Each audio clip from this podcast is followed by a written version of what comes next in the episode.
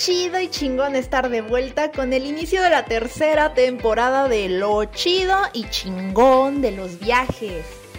Ahora, las tres morras viajeras vamos a hacer las cosas diferentes, más dinámicas, visitaremos lugares que tengan que ver con la temática del programa, como en esta ocasión que hablaremos sobre pueblos mágicos en nuestro precioso país. ¿Y qué más mexicano que Frida Kahlo para tomarlo como excusa y lanzarnos a la expo de Frida Inmersiva en Foro Polanco en donde vimos sus pinturas cobrar vida? Híjole, toda una experiencia.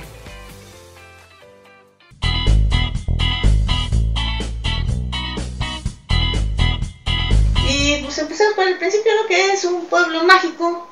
La idea de los pueblos mágicos pues surgió hace más de 20 años, ¿no? En el 2001 por ahí de esas fechas y este o sea el propósito pues era como bueno todavía sigue siendo que preservar como la riqueza cultural no o sea tanto gastronómica este e incluso indumentaria no o sea todo el, todo lo cultural que tiene ese pueblo mágico. De hecho, necesitan ciertos requisitos para ser un, pueblo mágico. La idea es pues conocer del lugar la gastronomía, la artesanía, este, y pues sí convivir obviamente con la gente, pero también, o sea, todo esto es como la parte bonita, pero también tiene una cuestión económica, ¿no? Hacer derrama económica que obvio a todos como que después de estos dos años de pandemia a todos nos ha afectado de una u otra manera. Entonces, pues es una manera de ayudar a, la gente local y pues uno también como turista conocer el lugar.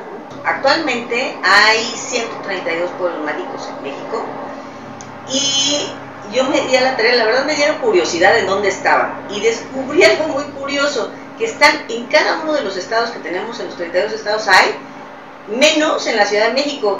Y los más cercanos, les voy a platicar de tres están para visitar, ¿no?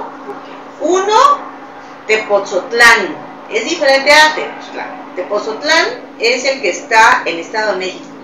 Está, digamos, si consideramos el Zócalo, pues estará que como a una hora y cachito en auto, como rumbo hacia Querétaro. Y ahí hay que ver el antiguo convento de Francisco Javier. Es un convento en donde hacen conciertos y todo está padre. Hay tours de leyendas y todo eso. La verdad está chido.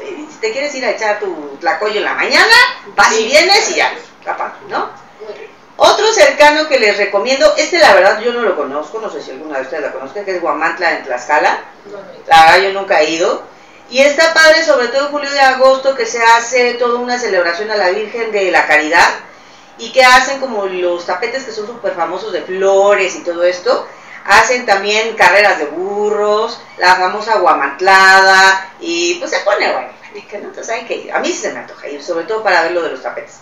Y el tercero que recomendaría, cercanón, ya no está tan cerca, pero está padre también, relativamente cerca, es Tasco, ¿no? Que ese es en Guerrero, y la verdad nosotros conocemos, está padre. Ahí es el rollo de la platería, vale la pena ir el fin de semana para ir al Tianguis de Plata, y algo que no se deben de perder son las grutas de Cacahuamilpa, es un lugar así como de mucha energía, está muy, muy padre. Y hay otro lugar, ¿cómo se llama el de las aguas? Este, Pozas Azules. Ah, está bien, yo no lo conocía, eh, de hecho ellos no se van. Y este, está como para foto, para meterse, híjole, sí hay que tener ganitas porque está bien frío el agua, pero sí está bien padre el lugar, ¿no? Esos son los tres que yo recomiendo hacer, ¿no? Y si se quedaron picados con esto, vayan y búsquenos en YouTube y Facebook como You Viajando para divertirse un rato más con nuestras secciones cortas y preguntas raras para cotorrear. Además de ver a todo color todo esto de lo que hablamos. Ya se la saben, quédense con nosotras para pasar un rato chingoncísimo.